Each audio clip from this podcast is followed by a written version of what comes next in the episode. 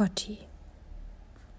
Ich bin diejenige, die mit dir an fremden Wohnungstüren klingelt, um Matratzen abzuholen, die dann zu groß für dein Bett sind. Ich bin die, die den kolumbianischen Akzent der Frau bemerkt. Ich laufe mit dir durch Korridore, die wie Hotelflure aussehen, und verschwinde hinter Türen, die alle gleich sind. Hinter jeder Tür verbirgt sich der gleiche Schnitt, die gleichen Möbel, der gleiche hellgraue Vorhang. Das weiß ich jetzt, nachdem wir uns eine 1,40er Matratze angesehen haben, ihr zugenickt und wieder gegangen sind. In einem anderen Jahr hätte ich alles auf die leichte Schulter nehmen können, wie man so schön sagt. Welche ist meine leichte Schulter? Aber in diesem Jahr, in diesem Monat, der so bedeutungsschwanger ist, nehme ich alles schwer. Du verstehst es nicht, du nennst mich beim Namen und sagst, wo ist das Problem? Ich nehme Reis aus und habe keine Antwort gefunden. Es gibt kein Problem. Das Problem bin ich.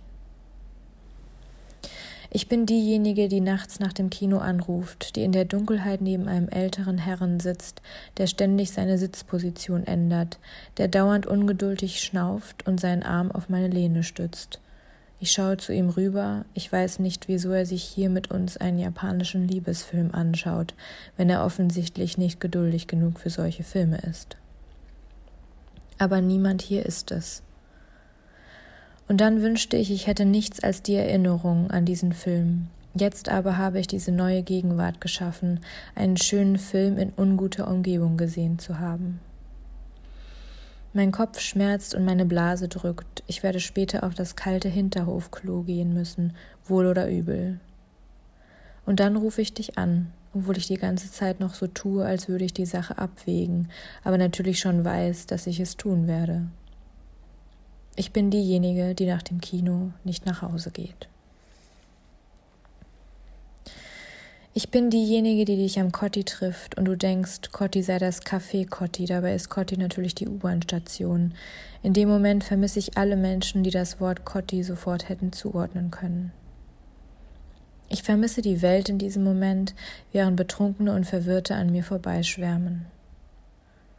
Ich bin diejenige, die dich küsst, obwohl du nach Rauch schmeckst, die eine schlechte Brezel von einem U-Bahnhof-Bäcker kauft, die sie mit einem Fuffi bezahlt, weil sie den eben aus dem Automaten ausgespuckt bekommen hat.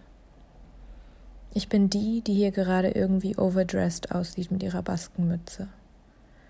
Gehöre ich hier hin? Hab ich es je?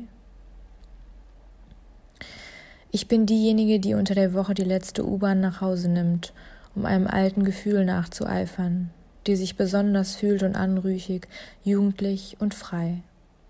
Aber nur für einen Moment.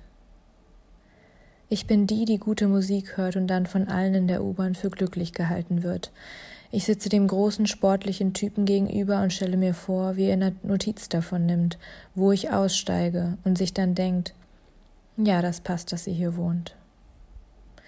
Ich bin die, die sich nur von außen sieht, die, die lebt, weil sie sich in anderen reflektiert, die nach Hause kommt und fast gegen den Baustellenzaun läuft. Stimmt, hier geht es nicht weiter. Hier geht es nicht weiter. Verstehst du?